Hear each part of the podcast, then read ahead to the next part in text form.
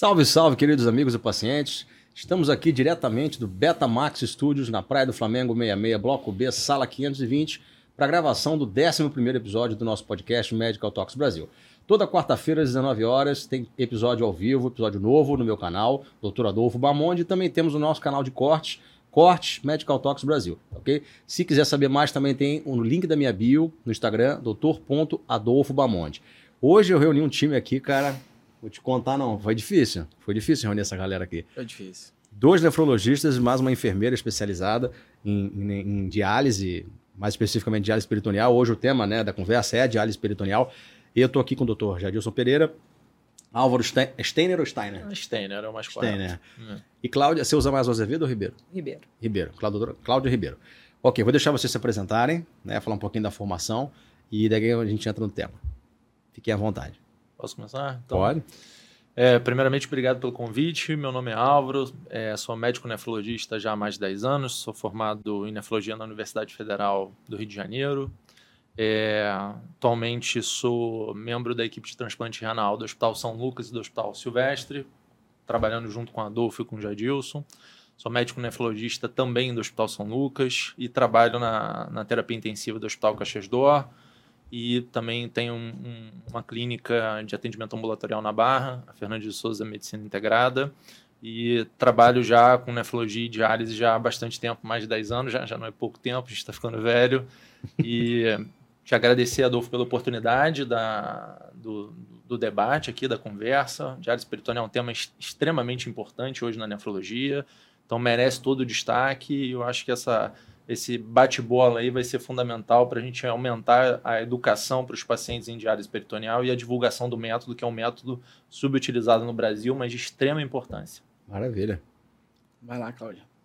Bom, eu sou Cláudia Ribeiro, eu sou enfermeira nefrologista, sou especialista em nefrologia, sou formada pela Universidade Federal Fluminense, estou na área há 25 anos, mas tenho 28 anos de formada, está um pouquinho aí tempo. Faço parte já desde, mil, desde 2011 do Comitê Latino-Americano de Diálise Peritoneal e hoje estou trabalhando no grupo Nefroclínicas, estou capitaneando a diálise peritoneal desde 2021 com eles aqui no Rio de Janeiro e agora na Barra da Tijuca também com a hemodiálise.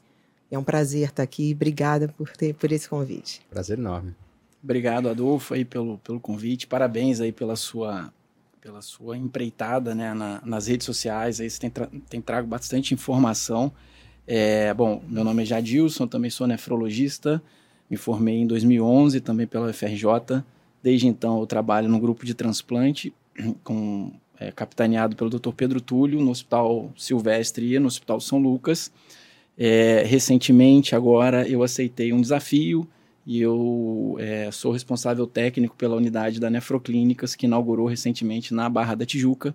Nefroclínicas, que é um grupo é, que teve início em Belo Horizonte, vem crescendo aí no Brasil. É um grupo é, dedicado ao, a tratar os pacientes com doença renal crônica. A Nefroclínica tem aí um, um, um lema, vamos dizer assim, né?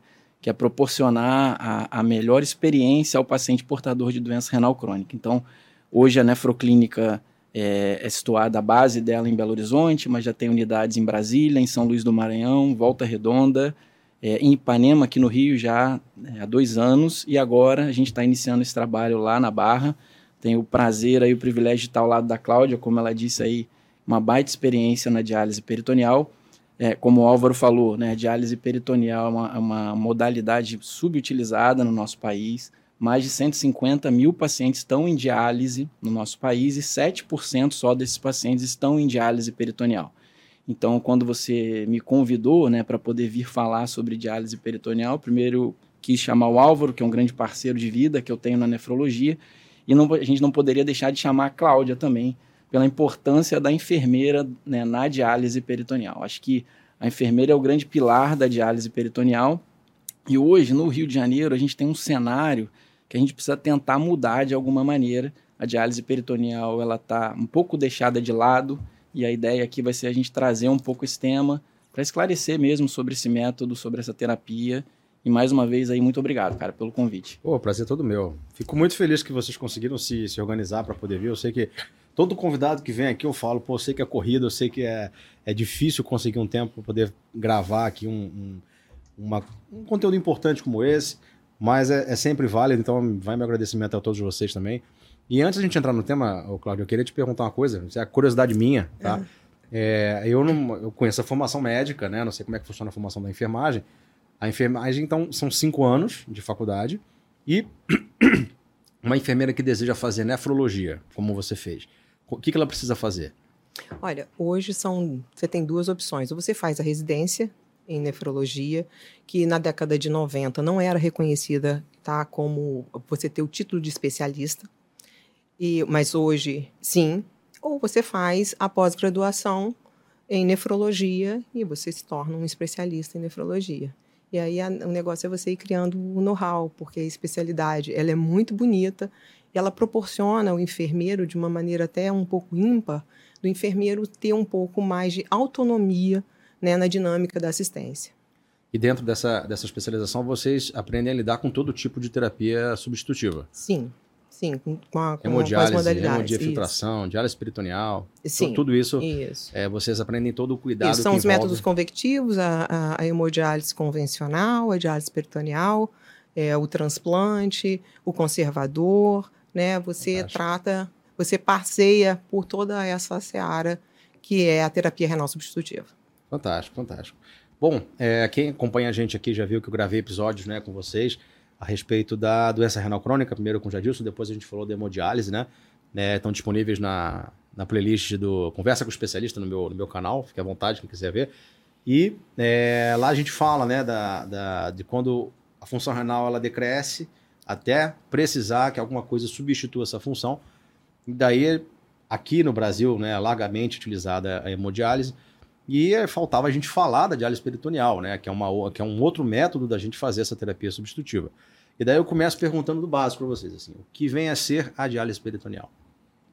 Qualquer um de vocês pode responder, fique à vontade. Acho que vale a pena, antes da gente falar da peritoneal, voltar no conceito da doença renal crônica, né? O Jadilson fez uma aula, fez um podcast com você sobre isso, muito importante, que a doença renal é, a, a, definição de doença renal é quando você tem uma alteração funcional ou laboratorial morfológica que persista por mais de três meses. Né? Então, a gente pode dizer que esse paciente, no caso, tem doença renal crônica e conforme a evolução da doença, perda de função renal, quando o paciente está em acompanhamento ambulatorial com nefrologista, quando ele está com clearance ali, que é uma estimativa da função renal em torno de 15, 10, a gente tem que começar a abordar o paciente sobre as terapias é, dialíticas disponíveis e também sobre o transplante, no caso, um transplante peremptivo ou até uma programação para um transplante futuro.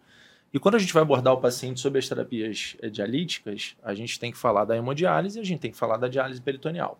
Então, acho que um, um conceito muito importante para a gente é, divulgar a diálise peritoneal é a gente já lá nesse D0 ali de orientação do paciente, a gente já botar a peritoneal como uma modalidade de primeira linha igual à hemodiálise.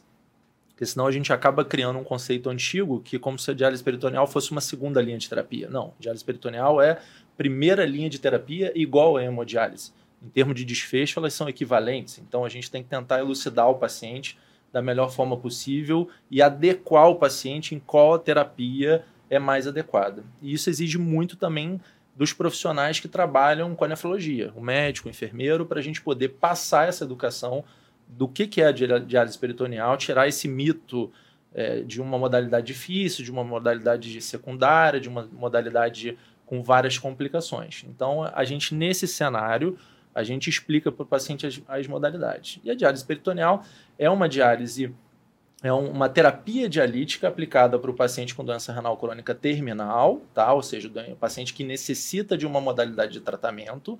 É uma diálise que a gente é, utiliza um catéter na barriga, que a Cláudia depois acho que vai mostrar brilhantemente para a gente como é que é esse catéter, que a gente utiliza uma membrana abdominal, que é o peritônio, que você conhece muito bem como cirurgião, e a gente utiliza a infusão de um líquido dentro dessa, dessa cavidade abdominal e através dessa membrana a gente faz a troca, que a gente também vai falar mais à frente em relação a isso. A diálise peritoneal tem algumas modalidades, que acho que a gente também vai citar mais para frente, então, acho que o, a, o grande recado aí em relação à diálise peritoneal é a gente já tratar ela como uma protagonista desde o início. No Brasil, a gente tem essa, esse, como o Jadilson falou, 7% dos pacientes renais crônicos fazendo diálise peritoneal é um erro, é um erro é, de várias frentes. É um erro nosso da nefrologia de não divulgar, um erro das sociedades, o erro dos próprios pacientes. Então, cabe a nós que, que estamos com o processo na mão, a gente tentar divulgar o máximo possível a diálise peritoneal desde o início, lá no consultório, lá naquele paciente que descobre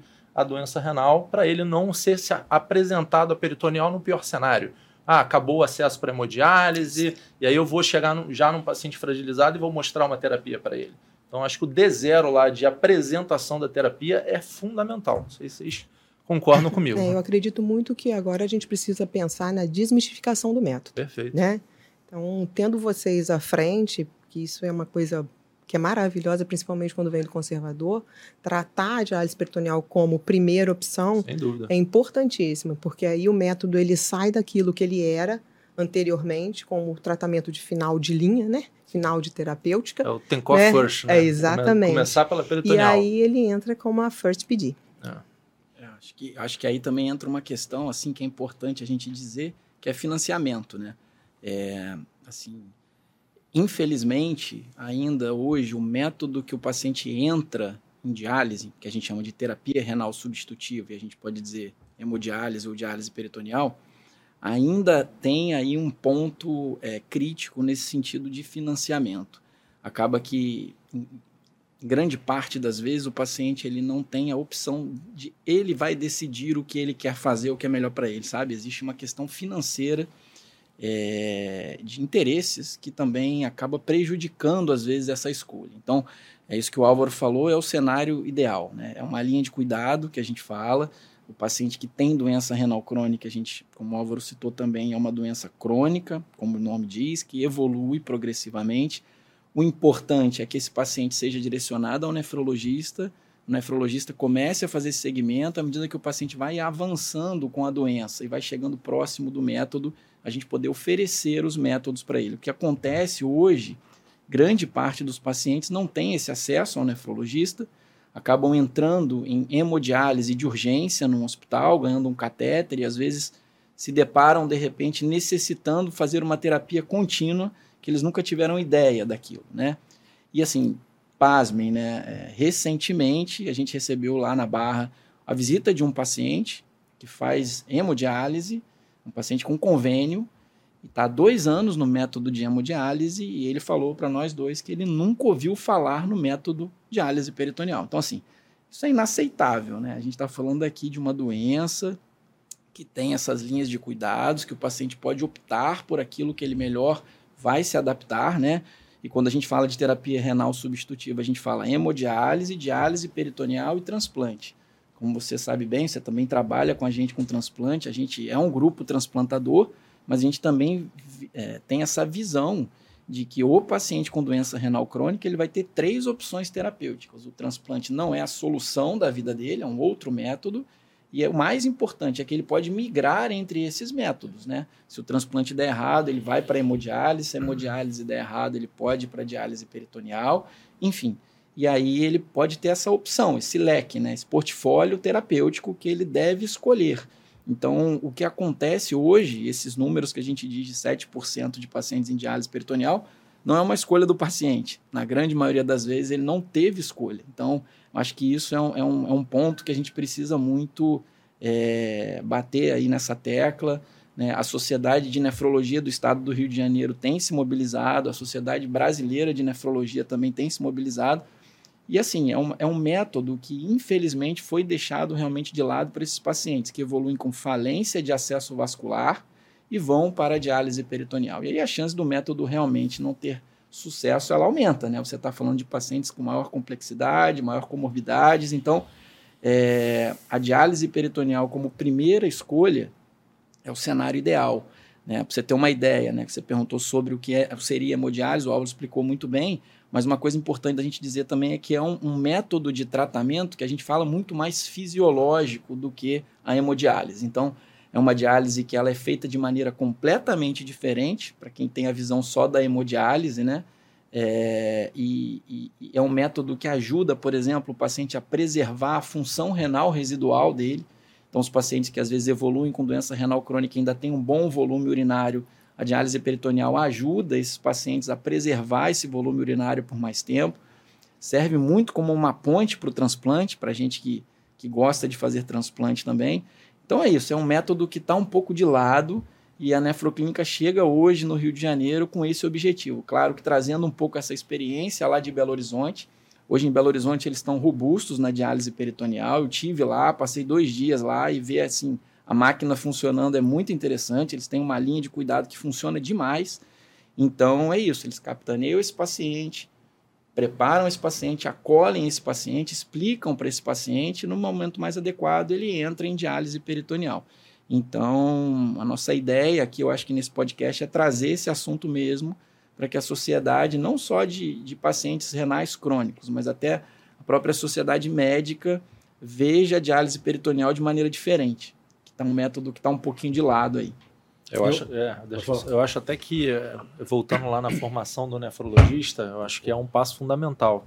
As residências médicas, as pós-graduações, a gente estimular lá na base, porque às vezes além do paciente, às vezes, não ter opção de escolha, porque ele não tem uma assistência primária adequada, ou seja, ele vai bater na emergência lá urêmico, tendo que dialisar, aí o catéter de hemodiálise é o mais fácil, digamos assim, é, cabe ao médico nefrologista, enfermeiro nefrologista, lá na formação, na escola, na residência médica, a gente ter esse suporte de aprendizado. E hoje a gente tem até uma dificuldade nas próprias escolas de formação a ter uma peritoneal adequada, uma dificuldade ali da peritoneal. Então, a peritoneal precisa de um trabalho além da assistência, por exemplo, como a nefroclínicas tem feito, de ter um N muito maior de paciente em peritoneal de que do que hemodiálise, a gente trazer lá de baixo do berço do, da formação do nefrologista. Só assim a gente vai conseguir reverter esse jogo, entendeu? Então, e é possível. A gente tem alguns países que a diálise peritoneal é maior do que a hemodiálise. Ou seja, o México, México, é um país claro. Acho que 60% fazem peritoneal isso. e 40% fazem hemodiálise. Mais ou menos isso. Hoje a gente está 93 em diálise e 7 em diálise peritoneal. Então acho que é uma falha, uma falha de sistema mesmo, que a gente tem que mudar tudo efetivamente. E assim, até para trazer um número, para a gente poder elucidar um pouco isso, né? Como eu falei lá no início, a Sociedade Brasileira de Nefrologia, pelo último censo, diz que 7% dos pacientes estão em terapia né, de diálise peritoneal. No grupo Nefroclínicas, hoje, 70% estão em diálise peritoneal. Então, Uau. assim, eles estão com quase 250 pacientes em Belo Horizonte. Isso é muito, Adolfo, assim, para quem está habituado. É um número absurdo. Com diálise né? peritoneal, isso é muito. E, assim, existe na diálise peritoneal uma coisa que é, como cirurgião, você sabe muito bem o que é isso, que é o efeito centro, né? O efeito centro, a curva de aprendizado.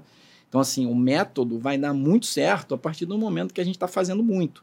Quando ele é deixado de lado, claro, a chance Sim. do método não ir bem, das complicações aumentarem, isso tudo está muito relacionado, né?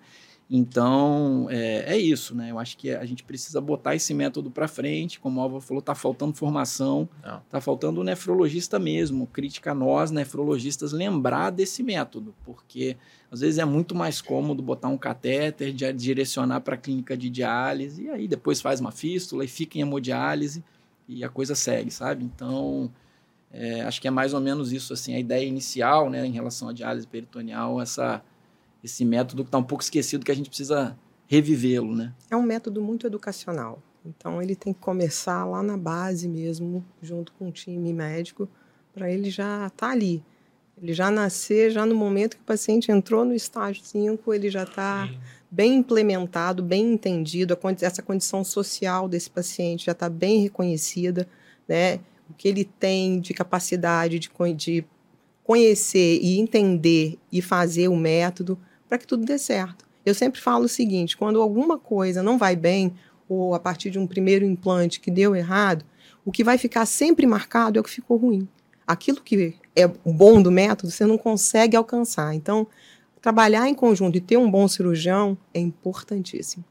É uma questão, posso, posso estar errado colocar dessa forma, mas eu, eu vejo meio como cultural. Sim. É a cultura do médico. Sem dúvida. O cara já manda direto né, para diálise. O Sem cara dúvida. não pensa. E o paciente ele não é obrigado a saber. O paciente não, não lê o livro, pô. Ele não sabe. Então, acho que cabe, cabe aos médicos, sim, com certeza, a, a elucidar esse doente, trazer esse doente essa informação e, e, e dar a possibilidade dele escolher. Né? Óbvio que, assim, são, são técnicas diferentes para fazer a mesma coisa. Né? Mas é, elas diferem, porque uma precisa de um cirurgião, a outra nem sempre. Né? A outra precisa do cirurgião É vascular. fazer a fístula, A fístula. Né? A Acaba fístula. que as duas vão precisar de um cirurgião. Sim, mas eu falando assim, um catéter, por exemplo, você Sim. tira um doente do emergência. Ah, sim, o urgência, nefrologista acaba tendo mais autonomia, né? Não, e- Exatamente. E, vou te falar uma coisa, num, num cenário nacional, assim, mais nível fora Rio de Janeiro do que Rio, o nefrologista coloca o cateter de Tenkoff, cofre também, exatamente. Exatamente. que aí vai chegar lá na formação. Você tem que aprender isso lá na residência. Então você precisa de um Uhum. staff na residência que saiba fazer para passar para o residente, para o residente passar a fazer, ganhar expertise e acabar fazendo mais.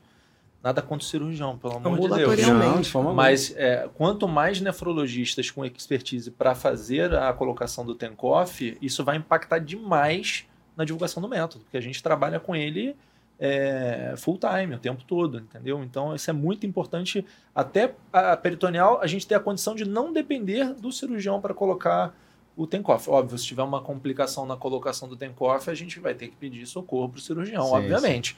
Mas aí é aquele questão de expertise do centro. Quanto mais, que o Jadilson falou muito bem, quanto mais a gente faz, mais mão a gente ganha, o número de complicação cai vertiginosamente. Então, assim, até na peritoneal a gente tem essa vantagem de conseguir botar um acesso definitivo é, que o nefrologista consiga fazer com segurança.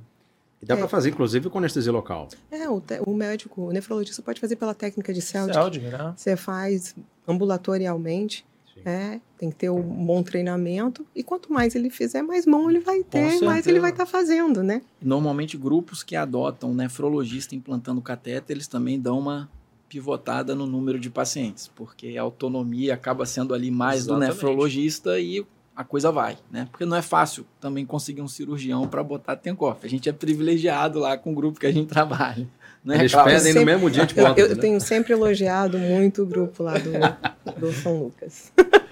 Bom, é, em relação à, à técnica, assim, existe, claro, vocês, vocês deixaram claro que é, o paciente ele pode escolher, ele tem essa opção, mas é, existe algum perfil de paciente que se beneficie mais da diálise peritoneal do que da hemodiálise? Ou não? Existe uma, assim, existem critérios para você indicar mais uma do que a outra? Cara, eu acho que é, se a gente for falar primeiro de pacientes que estão impossibilitados da diálise peritoneal, talvez que mais fácil da gente eleger quem vai poder fazer, eu acho que basicamente a gente tem duas contraindicações. Uma é que o paciente não quer, né? E a outra é o paciente que efetivamente tem um peritônio que não funciona. Porque assim, até para o pessoal entender a questão do peritônio, né? Para quem está habituado com a hemodiálise, né? A hemodiálise é aquela máquina onde o sangue passa por um filtro, é filtrado e é devolvido esse sangue tratado para o paciente. O que que o perito... Onde é que entra o peritônio na diálise peritoneal? O peritônio ele substitui esse filtro, né?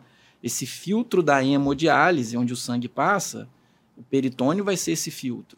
Então, se o paciente previamente teve alguma questão abdominal importante, uma cirurgia grande, uma infecção, né, que por algum motivo lesou esse peritônio, fibrosou esse peritônio, ele não vai conseguir fazer a diálise peritoneal. A gente não consegue trocar o filtro da diálise peritoneal, entendeu?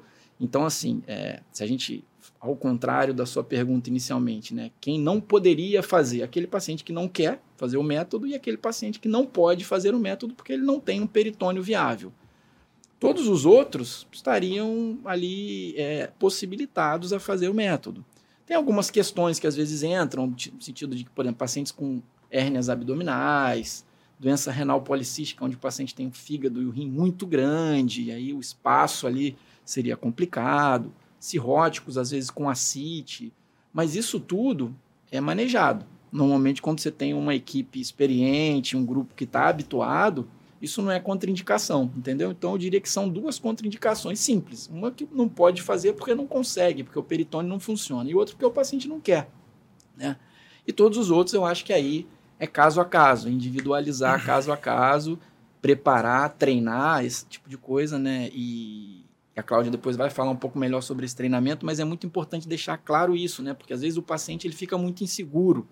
Pensa assim, bom, como é que eu vou me tratar em casa? Estou aqui na clínica fazendo hemodiálise. Aqui tem um médico de plantão, aqui tem uma enfermeira, aqui tem técnica de diálise, assistente social, a nutricionista, e eu vou para casa, o tratamento vai ficar na minha mão. Eu tenho medo disso.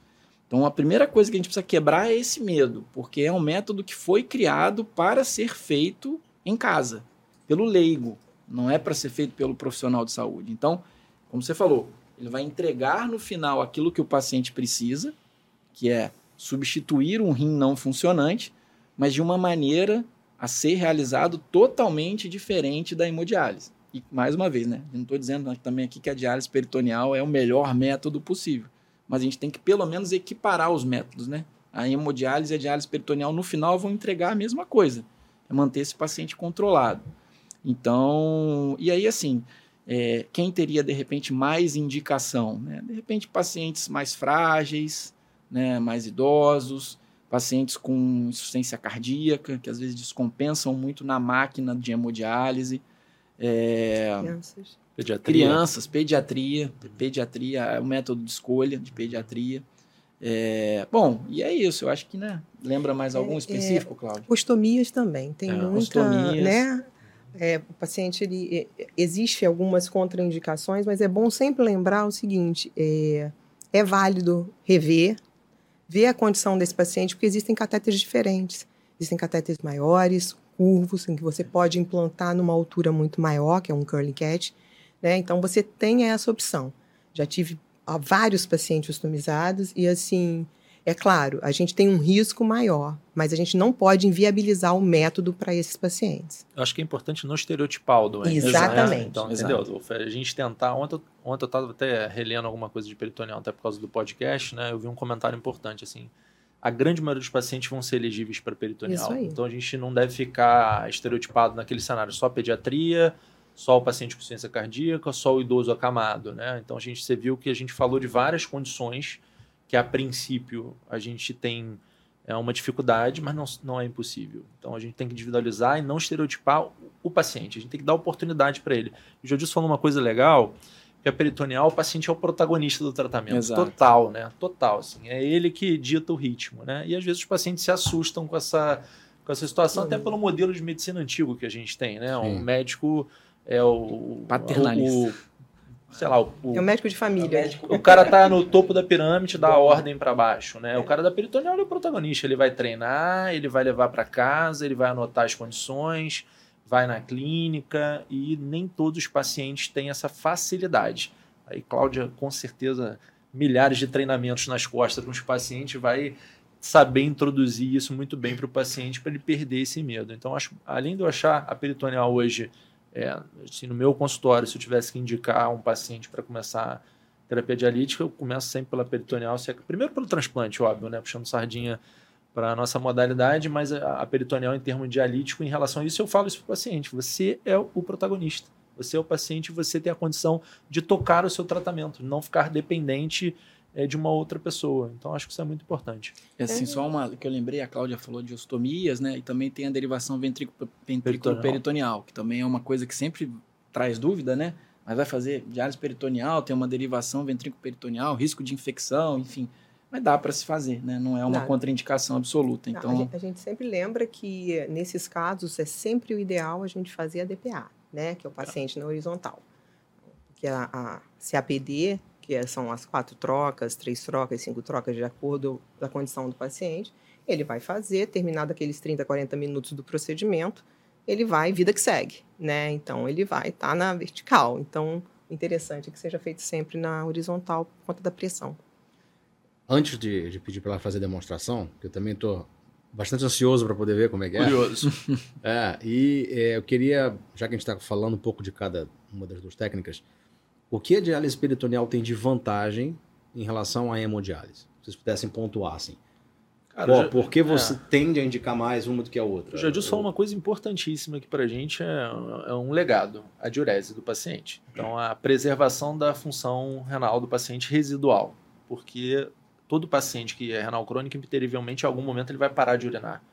Então, aquele paciente que é endurina, a gente tem que tomar conta dessa, dessa diurese com unhas e dentes para preservar ele, para ter possibilidade de poder beber água mais à vontade. Então, se ele está urinando um litro, ok, a gente pode liberar ele para beber mais água. Um desafio da peritoneal é aquele paciente anúrico, ou seja, um cara grande, vamos supor assim, um cara obeso, né, Cláudia? Isso.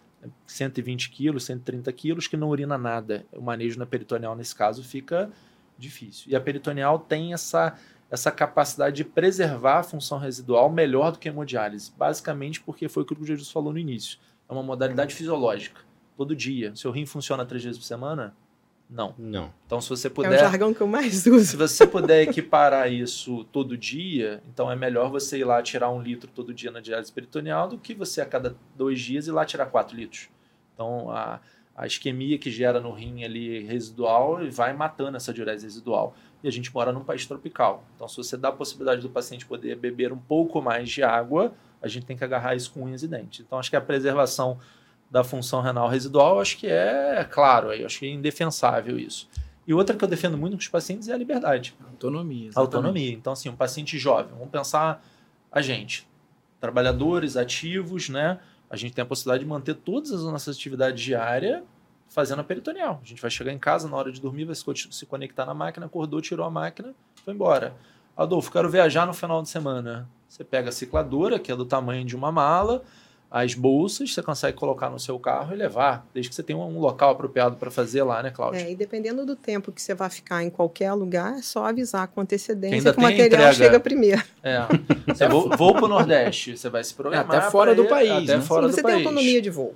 Né? Você, você consegue se tratar não deixando de executar suas atividades diárias e fazendo aquilo que você gosta. É óbvio, você vai estar fazendo um tratamento, mas o tratamento vai estar também se adaptando à sua vida. Né? Não vai ser ao contrário. Exatamente. Né? Então, eu acho que o pensamento ele tem que ser É. assim. Né? E pegando um pouquinho no gancho ali que estava falando de, de contraindicação, eu só queria falar uma coisinha aqui, que a gente, antigamente, a gente tinha muito cuidado com a casa, né? Então, eu, eu, eu sou de uma época, eu sou bem jovem, mas eu sou de uma época que eu ouvia falar que tinha que ser, Piadista. que tinha que ser 25 anos de idade? azulejada, ter uma pia, tive paciente assim, uma pia dentro do ambiente para não sair, não é nada disso. A gente precisa adequar esse ambiente da maneira mais normal possível, para que a gente não tenha acúmulo de poeira. Poeira traz bactéria, a gente abre o catéter, é isso. É tentar deixar a vida o mais normal possível, mas com a conscientização de que aquele ambiente tem que estar legal para que aquilo aconteça de uma forma legal, normal. Digamos que é um cuidado que a gente já tem que ter, né? Exatamente. Normal na nossa Olha o que o Covid né? veio mostrar É. pra gente, né? Que a gente precisa lavar as mãos, né? O diálise peritoneal já mostra isso, ó. Muito tempo. Um tempão. Então, nada além de lavar as mãos. É isso. No sul tem locais que nem máscara usam mais. Mas o sul é um local mais fresco, mais frio, diferente da gente aqui. Então a gente acaba tendo alguns, alguns cuidados um pouco ma maior. Mas eu acho que a conscientização é a coisa mais importante. É o que eu tento passar sempre no treinamento. É óbvio, é a técnica, mas é conscientizar que aquilo ali é importante. O porquê que aquilo ali tem que acontecer. Porque quando você entende o porquê, você vai entender que no momento em que você está fazendo, o seu cachorro tem que estar lá fora, mas eu não preciso botar ele para fora, dar para os outros, fazer nada disso. Ele vai continuar comigo, porque eu não vou tirar isso de você, né? Então, assim, é só conscientizar e dar certo. Você está fazendo em casa.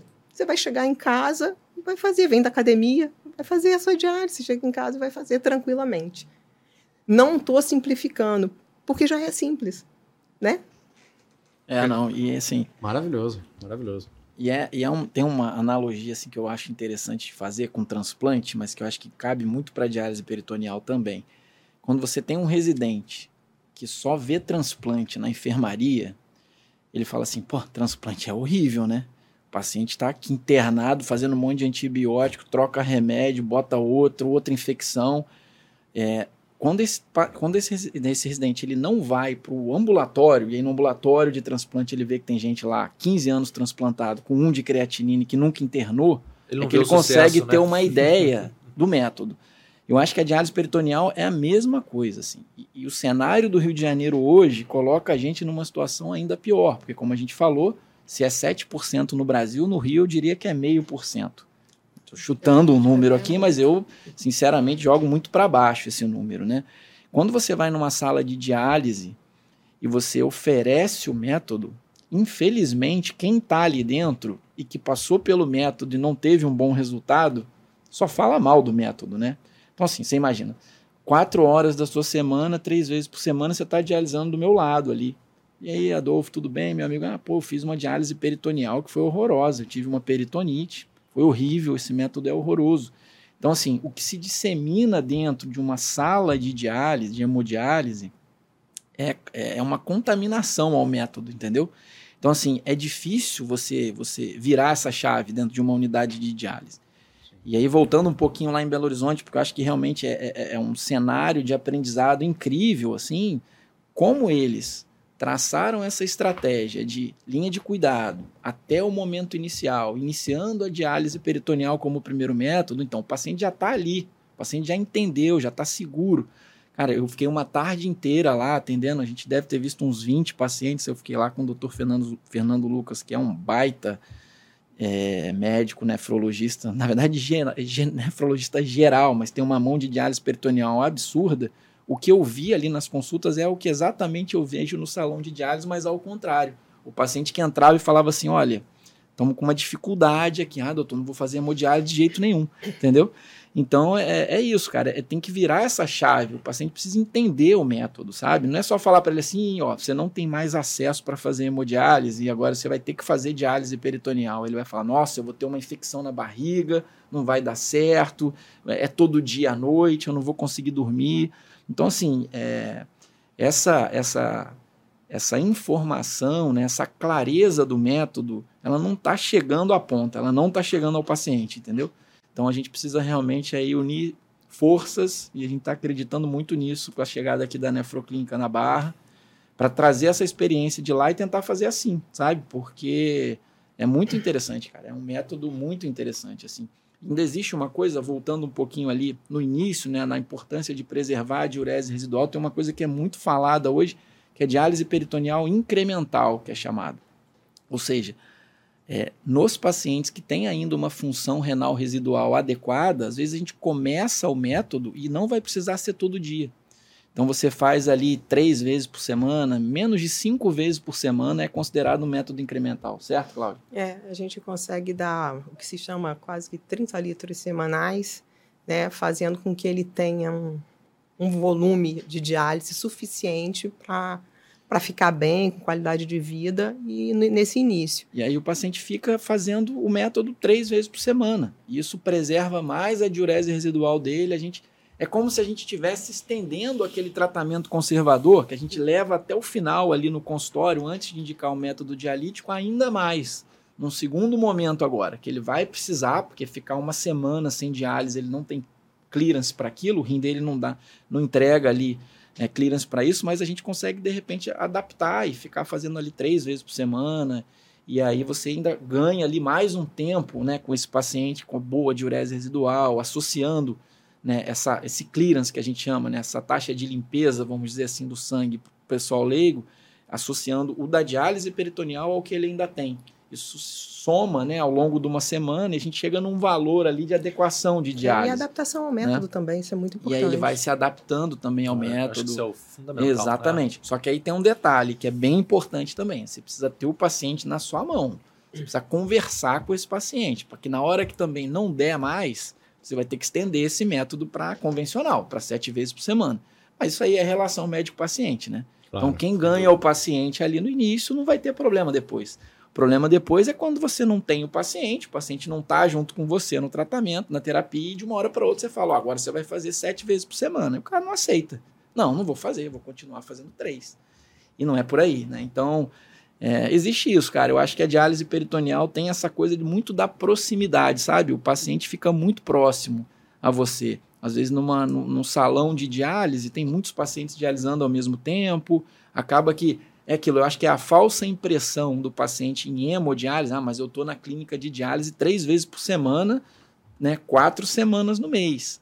É, mas você está junto com um monte de outras pessoas. O paciente da diálise peritoneal ele acaba ficando mais ausente mesmo da unidade, mas ele uma vez por mês tem um tempinho dele lá, que ele senta com o médico nefrologista, que ele passa pela enfermeira, pela nutricionista, pela psicologia se tiver demanda.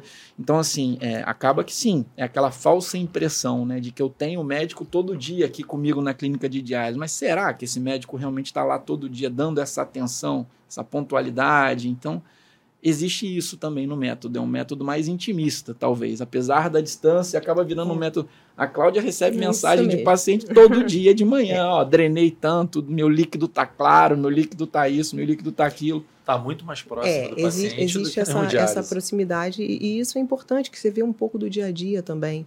E às vezes você não perde o, algum detalhe. Em alguma coisa escrita, você já consegue sacar que aquele cara, não, ele botou isso aqui, mas hoje ele não está bem, ou ele não tá, filtrou muito, o que, que aconteceu. Né? E você tem esse contato. Não é que a gente vai dizer dá trabalho, não dá trabalho. O que a gente consegue é ter uma diálise de sucesso e deixar o paciente bem, né? E ele ter o controle. Isso é muito importante, porque o cara sente também, opa, hoje não foi muito legal, vou segurar aqui. Porque ele tem tanta autonomia que ele consegue ele próprio já segurar a onda dele. Então, assim, é uma modalidade que eu acredito, que eu gosto muito, né? E eu costumo dizer o seguinte, aquilo que, que eu gosto, assim, que eu confio, eu vou, não é à toa que eu estou há 25 anos nessa, né? Então, assim, permeio por, por outras searas, né? Trabalhei muitos anos com agudo, mas a diálise peritoneal está sempre a tirar cola comigo. Então, assim, porque eu, é, eu acredito dar certo, eu vejo dar certo. Cara, eu tenho pacientes de 17 anos em terapia com o mesmo catéter. Então, assim, a gente, a, a, é, a gente assim, não pode dizer que o método não, não, não dê certo. Né? Eu tenho uma criança que começou comigo há dois anos, claro, não está mais, mas a mãe continua comigo ao longo dos anos, porque é uma relação muito estreita. Que agora ele fez 16 anos, então ele vai fazer reconstrução de bexiga, ele vai para a hemodiálise agora. Ela acabou me perguntando como é que ia tá, tá procedendo. É o mesmo catéter, cara, é o mesmo cuidado. Então, assim, já teve infecção? Sim. Mas foi uma coisa assim bem oportunista, dentro daquilo que os guidelines mostram. Então dá certo, dá super certo. Com crianças também na própria Nefroclínicas, quando eu comecei na Nefroclínicas em 2021 com diálise peritoneal, eram três crianças para mim logo no início, assim. As três transplantaram. Sorte? Não sei, mas que foi bom foi. Maravilhoso. e a, a, a diálise peritoneal como ponte para o transplante, ela é melhor que a hemo? Não diria que é melhor, Adolfo. É, mais uma vez a gente volta aqui, fica até um pouco repetitivo, né? Eu acho que essa decisão tem que ser compartilhada, né? É, Mas ela não é for... é contraindicada, né, não, né? Não, de maneira nenhuma, nenhuma, de maneira nenhuma. É, na verdade, assim, já que a gente está falando do método, o que, que eu, eu enxergaria como pontos positivos em relação à diálise peritoneal como ponte para o transplante? Acho que a primeira delas é essa que a gente já bateu muito na tecla, é preservar a função renal residual do paciente mais um pouco, né? E aí com isso, até para poder fazer um, gancho, né? Por que, que vocês falam tanto dessa preservar essa função renal residual? Primeiro, o Álvaro falou, né?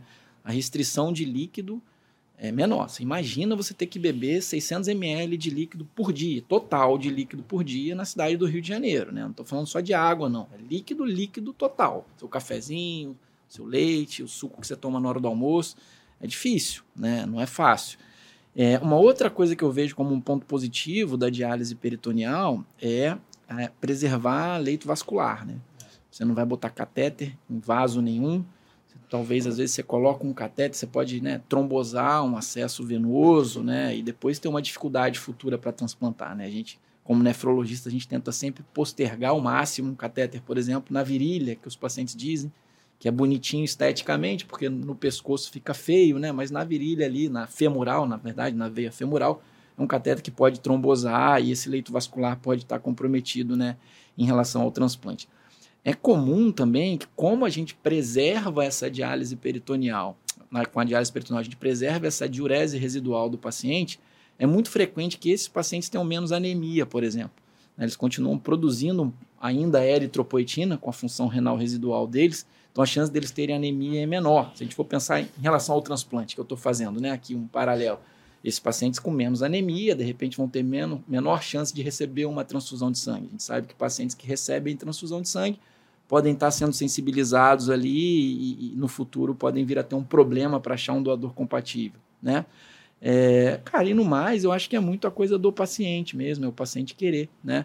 É, o transplante renal, acho que é importante também ser dito aqui, ele é normalmente um transplante que ele é colocado, você como cirurgião, claro, sabe muito mais do que eu, mas é uma cirurgia que a gente fala que é extraperitoneal, então a gente não mexe na, no peritônio, que é esse filtro da diálise peritoneal, e às vezes é até possível um paciente que não retira o catéter de Tenkoff no momento do transplante, se caso o transplante dele não funcione imediatamente, ele pode se manter em diálise peritoneal naquele período ali que a gente chama de função tardia do enxerto, vamos colocar assim, que o rim ainda não abriu, né?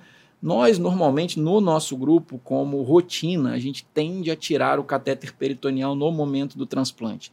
E caso o paciente precise fazer diálise, a gente acaba colocando um catéter de hemo. Mas, por exemplo, eu trabalhei alguns anos também no Hospital Federal de Bom Sucesso e eu presenciei alguns pacientes que não retiravam, não era a rotina do serviço retirar, e que o rim não funcionava de imediato e eles utilizavam a diálise peritoneal ali naquele momento, ainda que o rim não funcionou. Então, eu acho que é o paciente mesmo, cara. Não sei se o Álvaro Não, tem, lembra de alguma outra falou. coisa. A gente tira mais até o catéter é, da diálise peritoneal pós-transplante, até porque a gente tem um viés de fazer muito doador Muito vivo, doador né? vivo, é. E a E chance aí de a chance de funcionamento É. imediato do rim é imensa, então a gente, na maioria das vezes, já entende que a gente não vai precisar de, de diálise no pós-operatório. Mas eu acho que você colocou muito bem, cara. É exatamente isso aí mesmo. E como nem tudo são flores, qual o lado ruim da diálise peritoneal? Cara, acho que clinicamente eu, eu falei dois aqui, né? Tinha um paciente com uma superfície corpórea muito grande, a gente tem uma limitação maior para adequar essa diálise, e o paciente que não urina nada, né, Cláudio? Que aí é, difícil, né? é O- sempre o- uma ma- dificuldade, O né? manejo é um pouco É. mais difícil, mas É possível, É todos os dois, possível. com certeza. Só, um- eu só acho que é um, um- uma dificuldade de adequação de ajuste ali que exige mais da equipe multidisciplinar e até do próprio paciente também, aquilo que o Jesus falou, da gente não urina nada, é, ele tem que ter uma restrição hídrica maior, ele precisa de uma, uma outra filtração maior, aí ele tem que usar uma bolsa com uma tonicidade maior, que a gente nem chegou nesse, nesse é, ponto a gente da usa um modelo conversa. chamado alto né? volume, né? E aí esse paciente vai receber um volumes maiores de diálise e, consequentemente, ele vai, que a gente chama de ciclar mais, né? Então, ele vai fazer mais trocas e isso ajuda bastante. E talvez ele precise também de uma cavidade úmida durante o dia. durante o dia, Isso. porque tem moléculas maiores que a gente precisa estar puxando.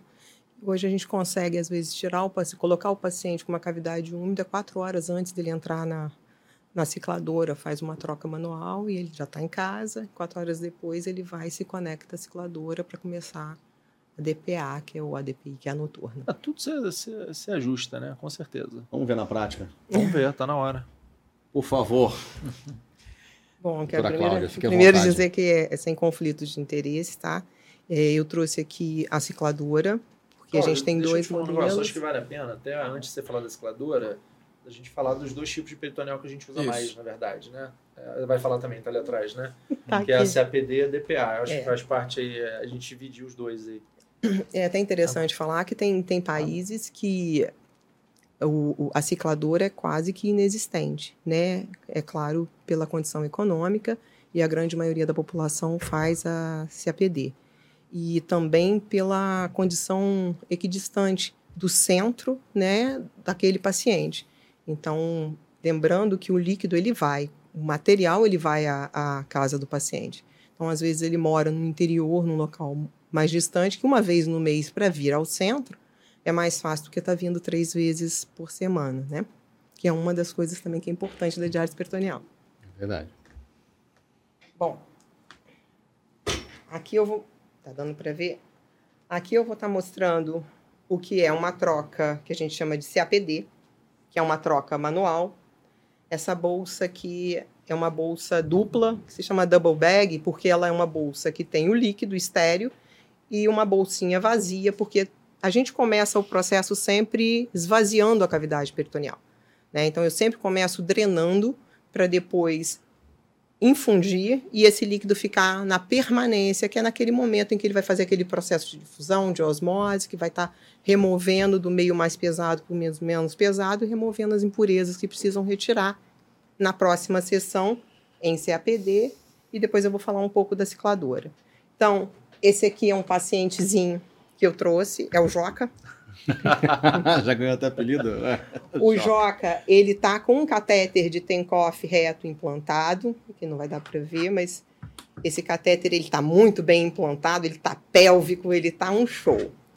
Então, aqui é o Fantástico. local onde a gente tem que ter muito cuidado. São dois pontos importantes, que é a saída desse catéter que a gente chama de ósseo, né, que é onde a gente cuida, né, ele está ali inserido a pele, a cicatrização, ela é uma cicatrização espontânea, não tem ponto, ou não deveria ter.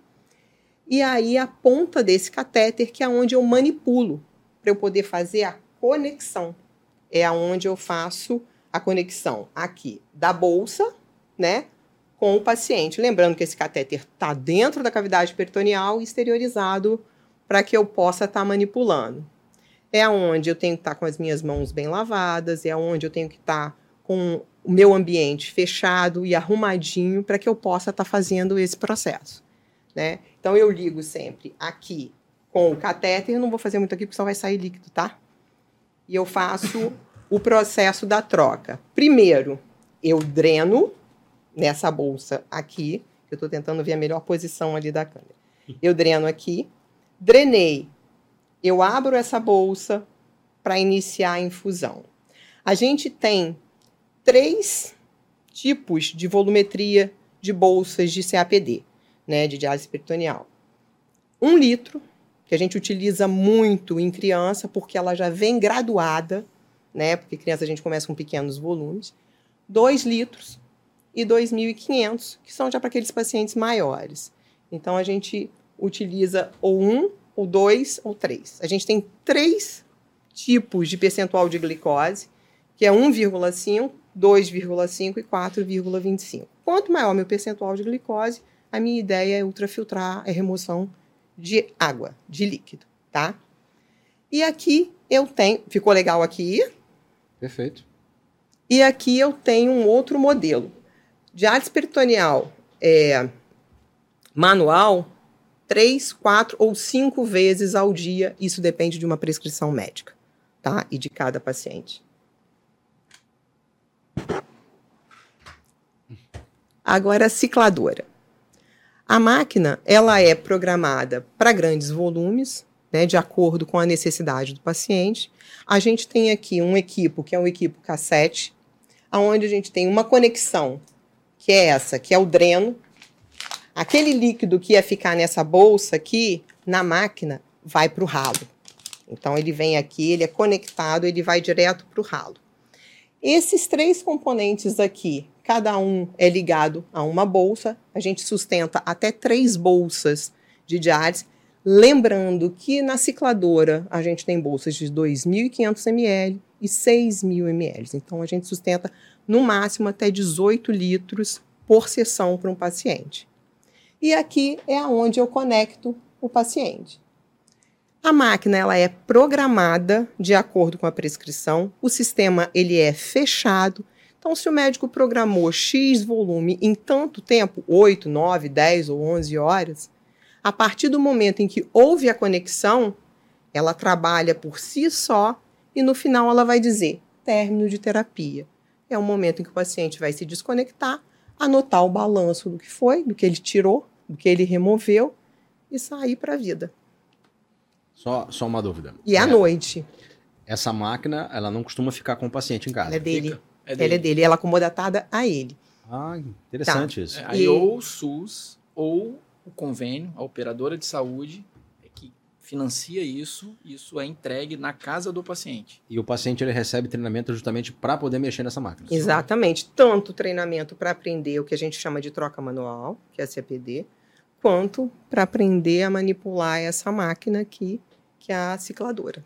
E o, o- a prescrição ela vem do nefrologista que cuida desse paciente. Isso.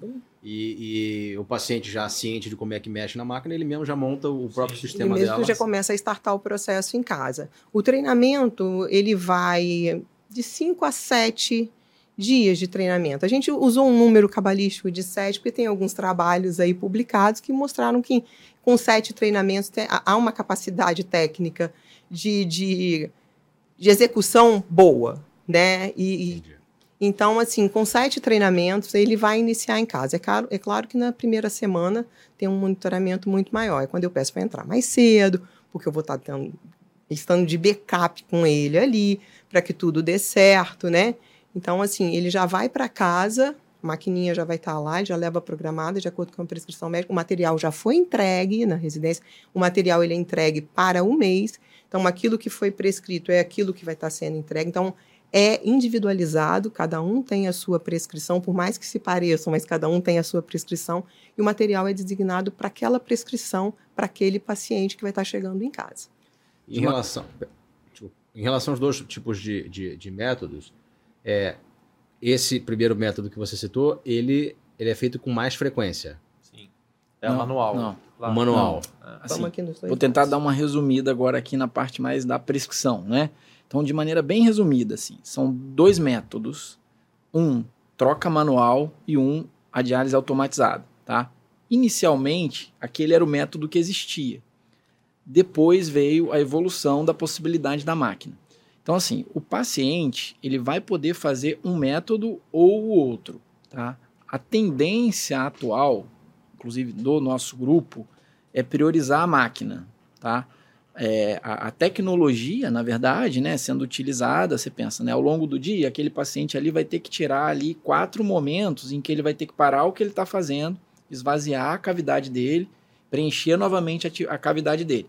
Então, assim, para poder entender, né, o paciente acordou pela manhã, ele está com líquido na barriga, ele vai esvaziar e vai colocar um novo líquido, né? Por que, que ele troca esse líquido, né? Porque a gente infunde o líquido de maneira muito resumida, né? O líquido entra na cavidade abdominal e nesse líquido vai ter aquilo que o paciente precisa, já que o rim dele não está funcionando. E no sangue do paciente vai ter aquelas substâncias ali, as escórias, que a gente diz que precisam ser filtradas. Esse líquido vai ficar um tempo de permanência em contato com essa membrana peritoneal, que é uma membrana hipervascularizada, e por diferença de concentração, isso que está no sangue que precisa ser drenado cai dentro do líquido e o líquido é esvaziado, entendeu? É um ponto de até para esclarecimento, né, que a Cláudia falou sobre a questão da glicose na bolsa, né? A glicose na bolsa de diálise peritoneal é o nosso agente osmótico, que a gente fala. A glicose ela vai ser responsável por puxar a água.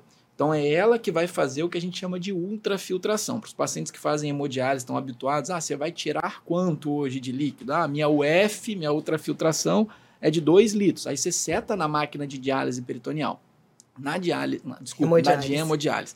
Na diálise peritoneal, você não tem essa possibilidade. Então você vai, por diferença de concentração, essa glicose vai puxar a água do intravascular desse paciente para poder retirar o excesso de líquido. E aí a gente pode trabalhar com essas três concentrações de glicose. Quanto mais glicose na bolsa, mais líquido a gente consegue tirar do paciente. E aí um racional que é meio que óbvio inicialmente é assim, bom, então por que, que todo mundo não faz com 4,25? Todo mundo vai ficar sequinho, né? Sim. Por quê? Porque a glicose é um agente osmótico ruim, vamos dizer assim. Porque ela tem ali um poder de criar um, um ambiente inflamatório. Quanto maior a necessidade de glicose naquele peritônio, maior a chance de lesão daquele peritônio, de neovascularização, de inflamação, e a gente vai acabar, de repente, levando aquele peritônio a durar menos tempo. Então, por isso que normalmente quando a gente programa, principalmente naquele paciente que tem uma boa diurese, a gente vai usar concentração de glicose baixa, entendeu? Então, isso é a glicose na bolsa. Então, Perfeito. primeiro método, aquele ali é, manual, o médico vai prescrever quantas trocas aquele paciente vai fazer ao longo do dia, quais são as bolsas que ele vai utilizar. Um método. O outro método, então, seria esse aqui, o automatizado, que o paciente normalmente só faz à noite, ele vai se conectar à máquina, tem um tempo de tratamento, normalmente é 9 horas, 9 a 10 horas, esse paciente vai ficar conectado, então é o tempo que ele vai passar realmente ali dormindo, enfim. É, essas bolsas também, a concentração de glicose a gente altera e a gente consegue controlar com esse paciente quantos ciclos de troca ele vai fazer naquele período, entendeu? Então, são dois métodos dentro da diálise peritoneal. Ainda existem outras variações que você consegue fazer, mas eu acho que talvez não é, não é o objetivo aqui nesse momento. Mas basicamente seria isso. Então, hoje, o que a gente tem utilizado mais é a máquina. É o método é, automatizado, que a gente diz, usando a, a máquina de diálise peritoneal. Entendeu? Entendi. entendi. Só para você ter uma ideia, na, na, manual a gente faz em média quatro trocas, né, Cláudia? Isso. Então são quatro momentos durante o dia que ele vai parar para fazer a troca que a gente gasta uns 30, 40 minutos, Isso. Cláudia. 30, 35 minutos. Então vamos botar assim, pelo gasta. menos umas 3, 4 horas do dia ele vai ter que perder para fazer essa troca manual ao longo do dia. Então a cicladora também dá essa facilidade de você fazer no momento que o paciente está é. dormindo. E o que teoria. acontece na troca manual é que ele, ele dialisa 24 horas Sim. por dia. Perfeito. Tá? Ele está sempre com essa cavidade úmida, então ele está sempre fazendo essa troca. Né? Então ele está sempre com essa cavidade, com esse líquido dialítico ali. Então, Diálise fica 24 fica horas. 24 horas circulando. Na cicladora, normalmente, ele fica por esse período. Uma cavidade seca. E, ao long... e quando ele sai da máquina, a gente esvazia a cavidade. Ah, Existem variações para quem precisa, de que às vezes ele vai passar também ao longo do dia com o líquido, Sim. que a gente chama de cavidade úmida. Durante o dia ele vai receber também um líquido para dialisar ao longo do dia. Mas na grande maioria das vezes a máquina resolve esse período. O que também é importante quando o paciente usa diálise peritoneal como primeira opção. É que raramente ele vai necessitar ter uma cavidade úmida porque ele tem uma função renal residual. É, isso é um fator bem importante. Entendendo? Essa, era essa questão do tempo, né? De, de até mesmo de qualidade de vida, liberdade para o paciente. Ele, ele, esses dois tipos de técnica que eu estava é, com dúvida mesmo. Já Agora, ficou Adolfo, claro. eu trouxe uma cicladora aqui, que é, que, é um, que é um modelo que a gente chama de Legacy, mas existe dentro, hoje, um acesso remoto. Né? Eu estou falando de uma coisa que eu faço manualmente, mas existe desde 2013, ou se eu não me falha a memória, 2011, a, a empresa ela trouxe para o Brasil um, um software que é, é colocado. E o que, que ele agrega? Ele agrega o monitoramento remoto dessa diálise. Né? Eu tenho um delay de 24 horas, mas eu tenho esse monitoramento após. O que, que, o que, que precisa? Né? É um modelo diferente, é uma escaladora chamada Claria. Ela vem acoplada com esse software e eu preciso ter um sinal de Wi-Fi, um sinal de, de, de, de celular. Então você pode estar num lugar longínquo. Hoje, quem não tem um celular que não tem uma internet, né? Então você precisa ter isso. Você tendo, em 24 horas eu consigo no sistema acessar esse software, porque ele é acoplado dentro do sistema, e eu consigo ver como é que está indo a diálise desse paciente. Esse modelo hoje ele é muito utilizado dentro da América do Sul. O país que mais utiliza é a Colômbia e deu muito certo, principalmente por serem bem longínquos os atendimentos. É, e no Brasil, eu não, não vou te dizer esse dado, porque a gente está começando agora, mas assim, a gente já tem algum movimento já, mas tudo é um pouquinho mais demorado, né? E é um acesso só para quem tem uma operadora de saúde por trás e que banque também isso aí. Mas assim, isso é muito importante porque eu consigo acompanhar o desenvolvimento dessa diálise inclusive em momentos em que a drenagem está mais lenta ou que ele demorou muito a infundir, a gente já consegue antecipar problemas mecânicos do catéter, né? Que isso é importante, porque às vezes o cara só vai uma vez no mês, ele fica segurando, segurando, segurando. Então a gente já consegue ver isso ali remotamente e já intervir, né, previamente para que não tenha um problema futuro. Isso é muito importante. Tem pacientes que dizem que a gente está monitorando igual Big Brother, né? mas não é. Isso é, isso é, isso é, um, é, um, é um processo que ajuda muito na modalidade e principalmente a gente vê como é que está ciclando, como é que ele está perdendo e, e, nessa coisa também da prescrição, quando o médico ele quer estar tá colocando uma bolsa mais hipertônica ou não no desenvolvimento, no desenrolar da terapia. É uma coisa que eu, que eu, que eu percebi pelas explicações é que, assim, é, o paciente ele precisa ter muita noção do que está acontecendo, ele precisa ter um conhecimento básico, né? Então, assim, provavelmente pacientes psiquiátricos ou com alguns distúrbios você não consiga fazer tem isso, que, a não ser que, que tenha uma rede de apoio. Exatamente, é. Você exatamente. pode a família, né, Cláudia? Exa não, é, é, você assim, de uma rede de apoio A, a diálise peritoneal boa, foi né? criada para com uma autossuficiência, né? Na Europa, a maioria das pessoas são criadas assim, né? Todo mundo é muito autossuficiente, então cada um é que faz, cuida de si. A gente não tem muito esse modelo, né? Na, principalmente aqui na América do Sul, né? Todo mundo é muito paternalista, tem que estar tá socializando tudo. Então, essa questão da gente estar, tá, principalmente eu, né, que faço esse papel educacional, de estar tá passando isso para o paciente e de estar tá entendendo a dinâmica. Essa semana mesmo aconteceu uma questão, ontem eu falei com o Jadils, de um treinamento que eu estou fazendo, que eu falei com ele, ela vai precisar de uma rede de apoio, porque ela por si só ela não vai cuidar dessa demanda e a gente não vai conseguir a tempo está colocando esse paciente em programa. Então, assim, isso é muito importante, até o que, o que você falou. É o que a gente chama, às vezes, de diálise assistida. Às vezes, não. Aí eu vou puxar um jabá aqui para mim, porque em, em, em 2005, é, a gente fez um... Eu falo a gente porque eu sou oriunda de uma clínica, que é uma clínica SUS, né? Eu já te falei que já tem um tempo lá atrás. Enfim, a gente começou um programa de diálise peritoneal assistida.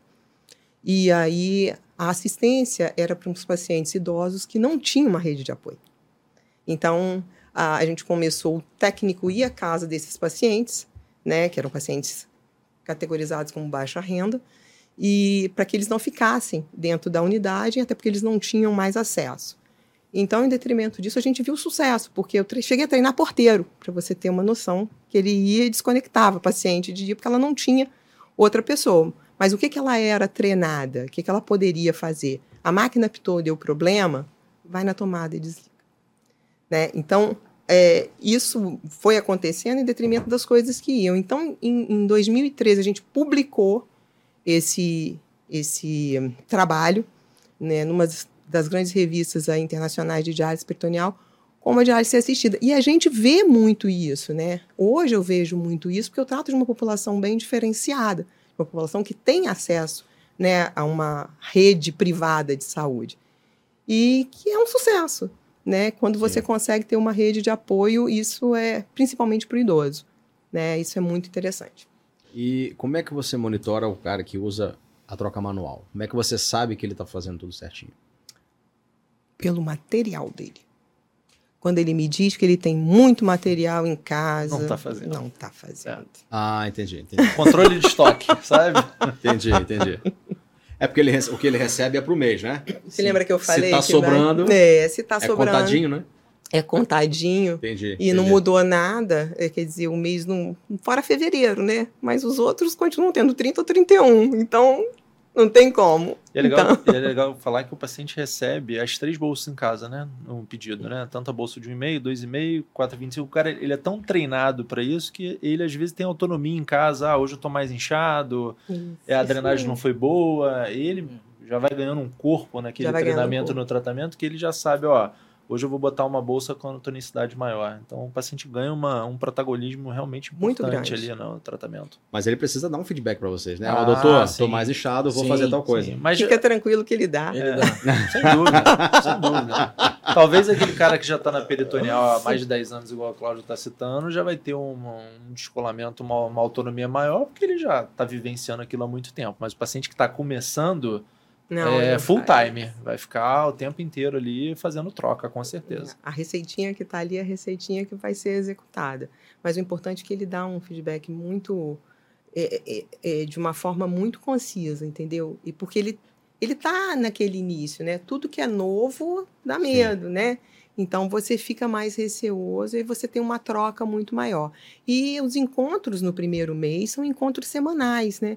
E quando ele inicia em casa, ele não vem depois só uma vez no mês, ele vem semanalmente. No segundo mês, a gente coloca ele de 15 em 15, depois que a gente vai começa a dar essa autonomia de voo para uma vez ao mês, ele está indo.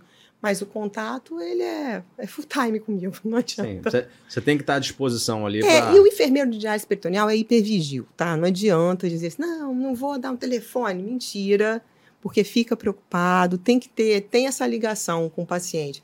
E entende, a gente entende que o paciente precisa disso. Ele vai chegar um momento que a gente vai dizer, opa, você esqueceu de mim, não, não tá me liga mais, está é. sumido. Mas é porque o cara já foi. Mas esse início é muito importante, a gente estar tá ali na retaguarda e dar essa assistência, né? Por mais confiança que, gente, que eu tenha no treinamento que eu tenha passado, mas quando você está em casa sozinho, é diferente, né? Sim. E a gente tem que ter essa consciência. Tem uma coisa interessante também, Adolfo, que é a questão do paciente não precisar estar no centro de diálise, né?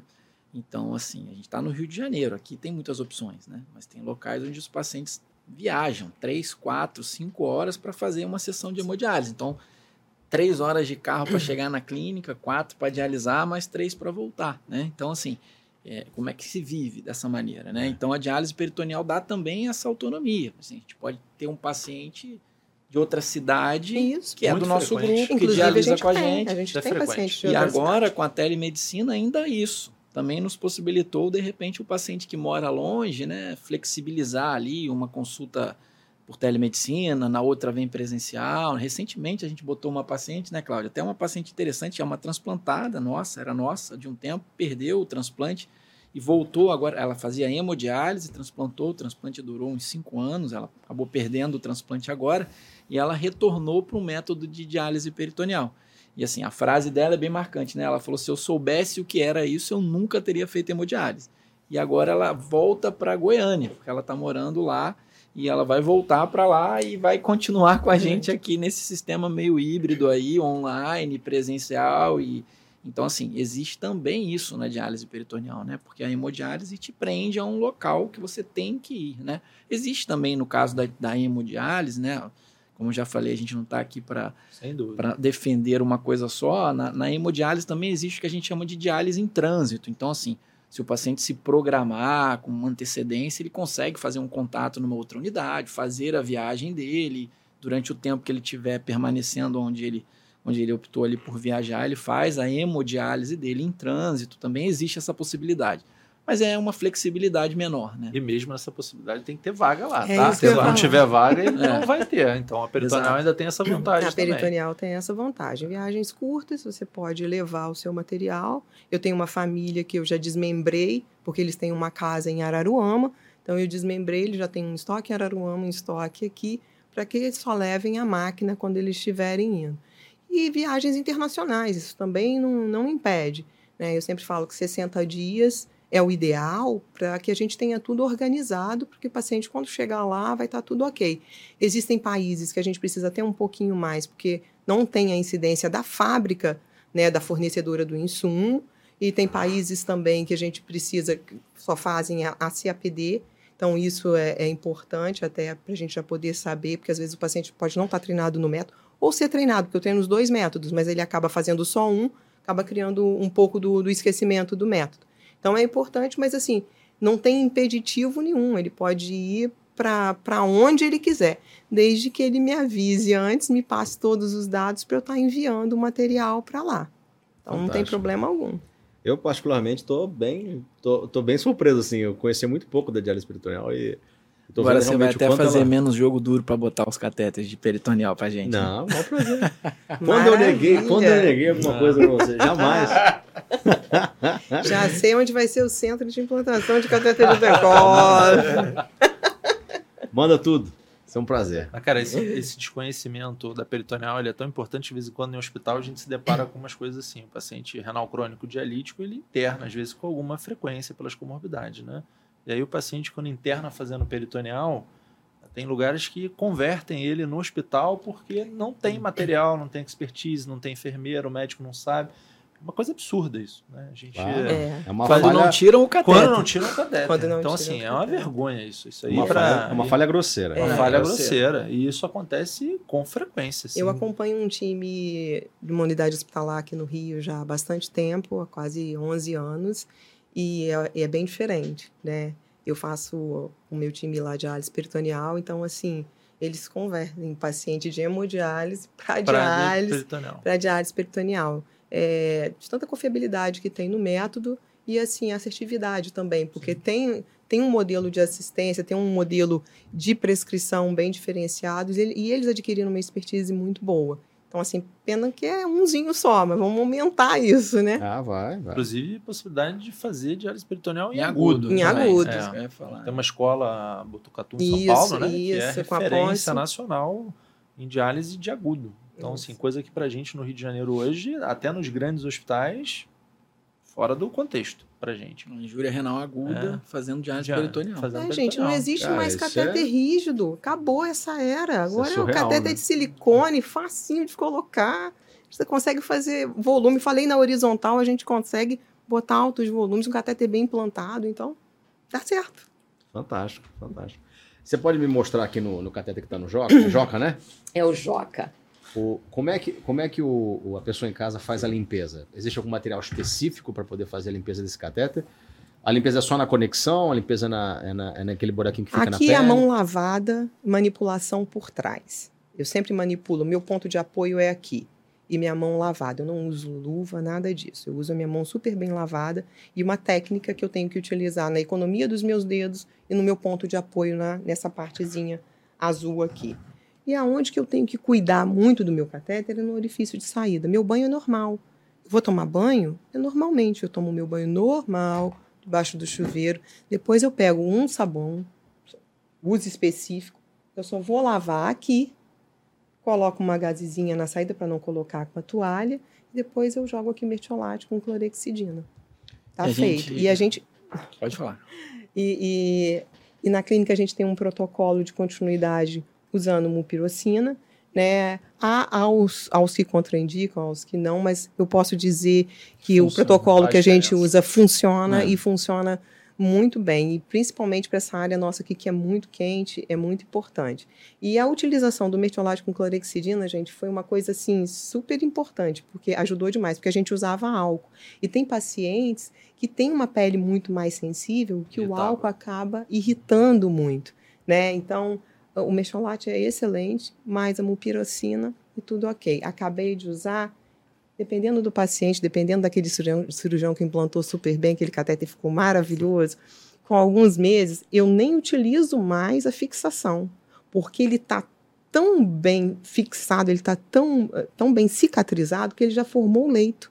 Então, quando ele forma um leito, não, eu não tenho risco de traumatizar, de fazer algum trauma, que é essa coisa que eu coloco para lá ou para cá. Porque o catéter, quando eu falo que ele tem um leito, porque ele tem um lado, né? Você implantou. Por mais que o Tenkoff reto ele não tenha lado nenhum, mas a gente, quando, quando o cirurgião implanta, ele fica, ou ele cai mais para a direita, para a esquerda, mais, mais um para baixo, né? né? Mais um vício. E aí, inicialmente, eu sempre explico, oriento e peço para que o curativo seja feito sempre no mesmo, no mesmo sentido que esse catéter está tá ali. E isso dá super certo. Ah, você não perguntou, mas eu vou falar, o paciente pode ir à praia, tá? Desde que a praia seja limpa, né? Pode ir. As bactérias odeiam, então pode ir, porque risco de infecção aqui vai ser zero, porque a água salgada, elas têm verdadeiro horror. Piscina. Eu, particularmente, contraindico. Há, há centros que indicam, desde que coloquem um curativo, mas eu, dentro da minha experiência, eu não indico piscina, principalmente piscina é um, um local que a água está parada, né? Tem várias pessoas, por mais que você tenha uma piscina particular, mas eu não eu, eu contraindico justamente por ser um meio muito úmido e aquela água que vai ficar ali, ela pode proporcionar assim. E voltou da praia, toca só a conexão. E aí toma seu banho normalmente. Quando, só um detalhe, quando você fala assim, ah, é, mão limpa. Uhum. O que é uma mão limpa para você? Lavar com o quê? Água e sabão. Qualquer tipo de sabão? Qualquer sabão, tipo. sabonete? o mínimo possível de hidratante. Porque quanto mais hidratante você tem, menos ele vai fazer a limpeza que eu preciso que, ele, que, ele, que ela faça. Ela vai acabar hidratando a mão. Quero que limpe. Então, o ideal é a gente usar até sabão de coco, não tem problema. Você pode estar utilizando. Tá? E um sabão, quem pode comprar um sabão líquido, bactericida, excelente. Quem não pode, a gente usa sabão de coco. Sendo que esse sabão vai ser único e exclusivamente para lavagem de mãos. Eu não vou pegar ele para lavar mais nada, nenhuma roupa, nada disso. Ele vai ficar ali de uso exclusivo. Tá? Não é novamente, não é simplificar, é a questão de orientar, né? Mão limpa, ambiente limpo, zero infecção. Ou seja, é mais importante a técnica de lavar Exatamente, a mão do que o material, do que, que, o tá material tá que você está usando. É isso mesmo, obrigada. E a frequência que esse paciente tem que lavar a mão ou fazer uma higiene utilizando é, o clorexidina que você falou, como é que é o spray? Mupirocina com clorexidina? É... Não, mertiolate. Ah, não, perdão, então. Mertiolate com clorexidina. É, o spray. Quantas vezes ele tem que fazer isso por dia? Ele tomou banho, ele faz. Quantos banhos ele tomar, quantos curativos ele vai fazer. Não, não, tem, não tem necessariamente vínculo com a, a, a manipulação do catéter? Não, não tem. Não tem. Perfeito. Tem com a periodicidade do banho.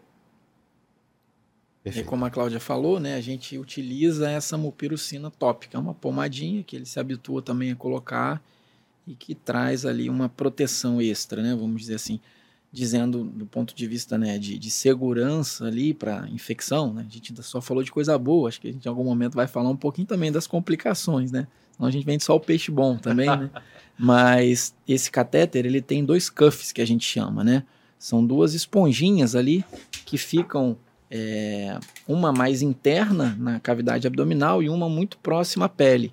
Então, a, o objetivo desse cuff né, é fazer ali uma, uma reação, uma área de fibrose, para poder impedir a translocação da bactéria, né, do meio externo para o meio interno. Então, tem todo esse processo de treinamento, higiene, adequação do paciente para fazer, e também tem ali um método né, de barreira do catéter para poder minimizar o risco da peritonite, que seria uma das complicações né, que poderiam acontecer com a diálise peritoneal. Então, o uso do, do, do antibiótico ali acaba sendo mais uma barreira também né, de proteção para a gente poder diminuir o risco para que essas peritonites, né, que são as complicações, aí poderiam acontecer. Perfeito. E em relação a, ao paciente que deseja fazer a transição, óbvio, vocês falaram da, de algumas contraindicações aqui, não é todo mundo que vai poder fazer, mas é, se ele desejar fazer essa transição, o que, que ele precisa fazer? Basta comunicar ao nefrologista? Sim.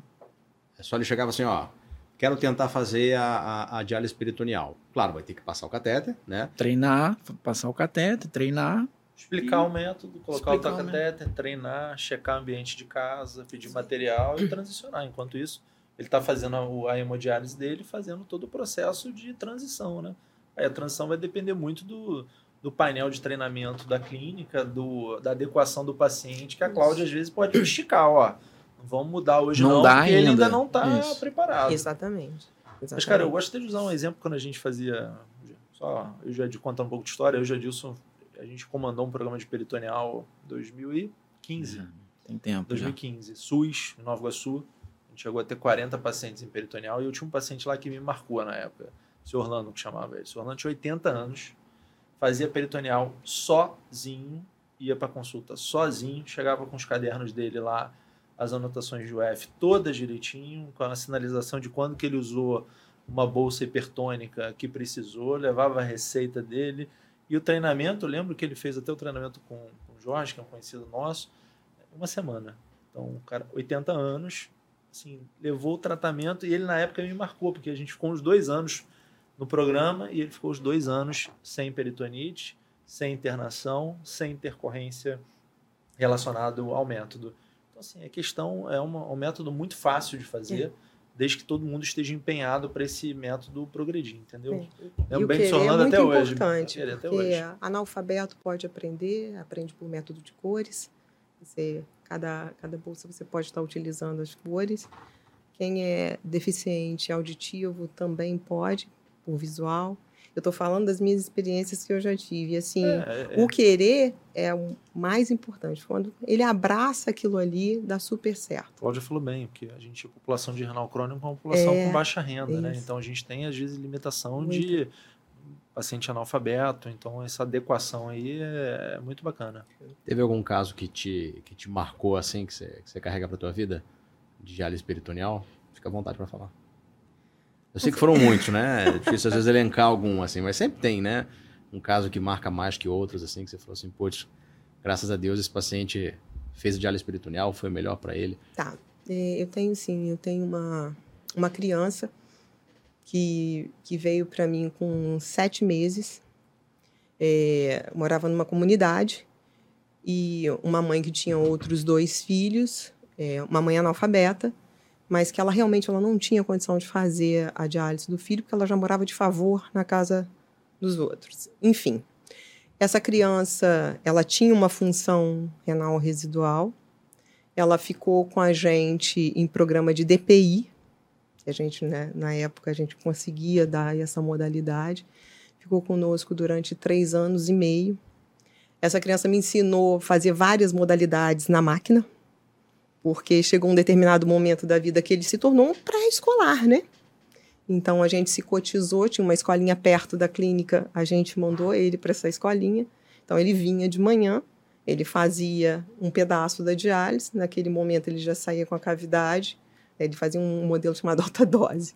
E aí ele ia para a escola, a gente levava ele para a escola, ele ficava no jardim voltava e ele ficou durante três anos e meio, quase quatro anos em terapia, e acredite, saiu em conservador. Hoje Nossa, ele. Cara. É. Hoje ele tem 18 anos, ainda está em conservador. É. Então, assim, é, ele é uma história que me marca muito, porque ele foi quase que um filho, né? Ah, a, gente, a gente tomou conta e, assim, mostra que é possível, né?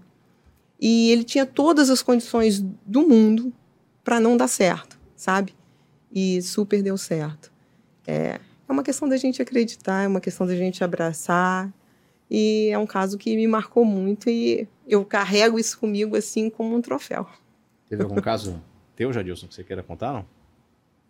Tinha te marcado nesse peritoneal? sentido? É...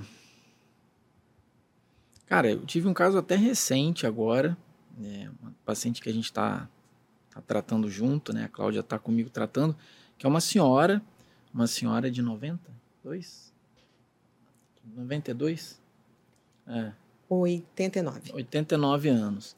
É, na verdade, essa paciente chegou na clínica com um catéter de permi um permiquete, um catéter de longa permanência na veia femoral. É, uma senhora toda trombosada, toda, não tinha mais aonde botar catéter. É, muito mal dialisada, porque o catéter dela não funcionava bem. É, muito debilitada, né, Cláudia? Muito debilitada, assim, sabe? É frágil, né? É, muito edemaciada. E aí a gente botou o catéter nela. Ela fez uma peritonite logo de implante, assim, de início, teve que internar. Ficou fazendo ah. antibiótico, continuou mal dialisada, né? Isso. Quase desistiu, mas a gente conseguiu segurar ela, né? E, e assim, cara, hoje ela tá muito bem. Assim. A senhorinha tá jogando bola, cara pô, tá zerada, tá zerada. Assim, é outra pessoa, é outra pessoa. Isso tem o quê? Oito meses, talvez. Quase um ano já. Quase né, um ano, é. Então, assim, cara, é um, foi um caso até recente que me veio à cabeça agora, mas que, assim, foi bem marcante, porque a paciente estava muito debilitada. E com essa idade, né? Claro. Você começa a achar assim, ah, tá chegando na terminalidade, né? Quando, na verdade, não. Ela estava sendo é, tratada de maneira ineficaz ali para ela, porque ela não tinha mais onde botar catéter, ela estava mal dialisada, ela estava com anemia, ela estava cheia de coisa ruim, estava inflamada, né? Mal, mal, mal conduzida. Mal conduzida. Ah, ah, um, um, vai às consultas para ver o doutor Jadilson belíssima. Tá? Mas é. Cara, mas assim, é impressionante a maneira como ela chegava e como ela vai hoje às consultas. Bonita, elegante, né? Maquiada, ela é portuguesa, Sim. de Portugal. Então, assim, fala de comida, né, o tempo todo. Então, assim, é, é, isso, cara. Muda bastante, assim. Muda bastante quando você consegue adequar, né, a paciente. Tá? Você vê, é uma paciente que ela não estava numa terminalidade de vida. Na verdade, ela estava numa terminalidade de um método. Né? E aí é Sim. aquilo que a gente também fica falando sempre, né? Das três possibilidades que a gente tem para tratar esse paciente. A gente não pode colocar uma só na cabeça, né? É, eu gosto muito de transplante também, mas é isso. Se eu colocar que só o transplante é opção, eu vou ter muito mais frustrações do que realizações na minha carreira. Então, eu acho que é isso. Eu acho que é, esse caso foi marcante, assim. E ela vai amanhã, né, na é, consulta. E, e é uma paciente, Álvaro, anúrica, mas ela é pequenininha. É, exatamente. Então, ó, tá indo lisinha. Tá indo, tá indo bem. Bom, a gente está caminhando para o final. Já bateu o tempo aqui. É, antes da gente encerrar, queria agradecer de coração, assim, pô, aprendi muito com vocês hoje, adorei o papo. Parabéns pela tua vivência, pela tua experiência. Foi um prazer te conhecer pessoalmente. Eles dois eu já, já lido quase que semanalmente, né? A gente sempre se encontra. Fiquei muito feliz com o convite. Nossa, um prazer. Assim, parabéns pelo teu trabalho, pela, por tudo que você construiu ao longo da tua carreira. Muito, muito bonito ver isso que você fez. E eu queria pedir para cada um de vocês, antes da gente encerrar, é, deixar uma mensagem para seja para os médicos nefrologistas que não indicam a diálise peritoneal, ou seja para os pacientes que nunca nem ouviram falar dessa modalidade, eu acho que vale a pena é, é, deixar um recado para eles. Fiquem à vontade, a ordem que vocês quiserem. Primeiras damas, né? Vai lá, Cláudia. Ah, eu, o recado que eu deixo é que a diálise peritoneal ela é viável é, para qualquer pessoa e que não desacreditem no método, muito pelo contrário. Né? É um método super eficaz e é um método que te dá autonomia, que vai fazer com que você consiga manter a sua vida normalmente, né? gerenciando seu próprio, seu próprio tratamento. Então, assim, nada é impossível, tudo é possível e a gente está aí para dar qualquer suporte. Vai lá, é, primeiro te agradecer novamente, né, cara? Isso aqui é uma oportunidade muito diferenciada. Primeiro que você está em todas as plataformas digitais, então isso é um conteúdo que vai se espalhar no YouTube, no Spotify, então isso é muito importante. É, e complementando o que a Cláudia deixou claro aqui, é, acho que é muito importante o paciente ter direito de escolher o tratamento dele. Assim, eu sou muito contrário àquelas coisas incisivas, você não pode isso, você pode aquilo, isso está proibido. Então, sou um pouco confrontador em relação a isso. Então, acho que individualizar o tratamento caso a caso, isso aumentar a relação médico-paciente e a peritoneal se encaixa muito nisso. Então, a peritoneal, a gente precisa. Eu já disse, a gente batalha numa educação do transplante. Hoje, até a gente tem uma live do transplante mais tarde, daqui a pouco. e, e, eu acho que a peritoneal a gente também está caminhando nesse, nesse trajeto aí de aumentar a educação para o paciente poder escolher a peritoneal sabendo do que está escolhendo. E a gente tem papel como profissionais de saúde fundamental nisso. Então, sou totalmente a favor da peritoneal, a ponto de estar aqui junto com uma fera da peritoneal é, na história da, do Rio de Janeiro. E o Gedilson, a gente já trabalhou com peritoneal há muito tempo, está voltando a trabalhar agora de novo. Então, é, defender o método, te agradecer de coração a oportunidade do espaço para a gente poder fazer isso. Vocês vão ouvir muito aqui ainda, para ficar tranquilo. Bom, eu acho que assim, a diálise peritoneal já está defendida aqui. Como nefrologista, eu vou deixar uma mensagem final mais relacionada à doença renal crônica, né? É, um em cada dez pacientes tem doença renal crônica, às vezes não sabem, e a gente pode fazer esse diagnóstico com um exame simples de sangue, que é a dosagem da creatinina, e um exame simples de urina também, que é o exame chamado EAS ou urina tipo 1. Então, a gente detectando essa doença precocemente, a gente pode oferecer para esses pacientes um tratamento, postergar essa evolução, para que a gente, de repente, é, é, diminua o risco para que ele desenvolva essa doença final, que a gente chama esse estágio mais avançado, onde a gente precisa falar aí sim de um método é, de terapia renal substitutiva. Então, deixo aqui o meu agradecimento também a você, um grande parceiro que a gente tem de dia a dia. Agradeço também ao Grupo Nefroclínicas por por ter depositado em mim aí confiança nesse momento de ser uma liderança na nefrologia ali na Barra, nessa clínica nova. Convido a todos a lá convidar a clínica, o Adolfo está mais que convidado já. É, agradecer a Cláudia também a parceria, que ela está lá junto comigo, né, na responsabilidade técnica da enfermagem. O Álvaro. Ganhou uma canequinha. É, ganhou uma caneca. Obrigado, né, O Álvaro é um irmão aí da vida também, da nefrologia. Então, cara, foi um prazer realmente estar aqui. Espero que isso atinja um público é, de muitas pessoas que de repente né, virem a chave, falam, pô, peraí, será que isso aqui é o melhor mesmo? Será que não tem outra possibilidade? Então, é isso, cara. Muito obrigado. E sempre que for possível e você precisar, a gente está à disposição aí. Bom, esse podcast aqui está de portas abertas para vocês. Sempre que vocês quiserem vir, vai ser um prazer enorme. Proponho até a gente já, quando terminar, quando encerrar aqui, a gente já estabelecer um. um, um, um cronograma. É, um novo episódio com um novo tema, enfim. Obrigado mais uma vez, tá? Por tudo. E se você. É... Falei, ah, falei besteira. não esquece de se inscrever no canal, não esquece de clicar no sininho para ativar a notificação. Deixe seu joinha aqui. Também vai lá no nosso canal de cortes, tá? Cortes Medical Talks Brasil. Ou então acessa a bio, o link na, minha, na bio do meu Instagram, doutor.adolfo Bamonde. Ok? Muito obrigado e até o próximo episódio.